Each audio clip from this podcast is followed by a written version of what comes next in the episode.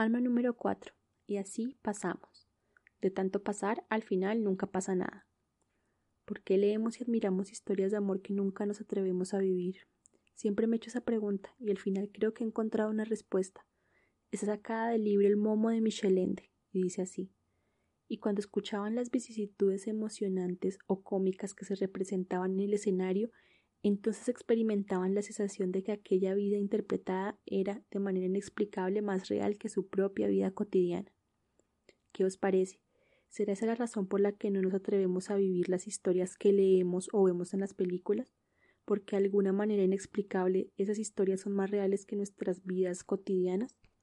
Bueno, sé que ahora mismo mientras os escribo estas líneas solo soy una anciana, pero si algo tuve claro durante mi juventud fue que no permitiría que ninguna historia, libro, película o interpretación de la realidad me hiciese sentir cotidiana, menos viva, menos real. Tú tampoco lo permitas, que Romeo y Julieta sea un cuento para niños cuando hablen de tu historia, de tu vida real, porque si no pasarás por la vida sin pasar, sin ocurrir, y así pasarás por la vida sin vivir, sin amar.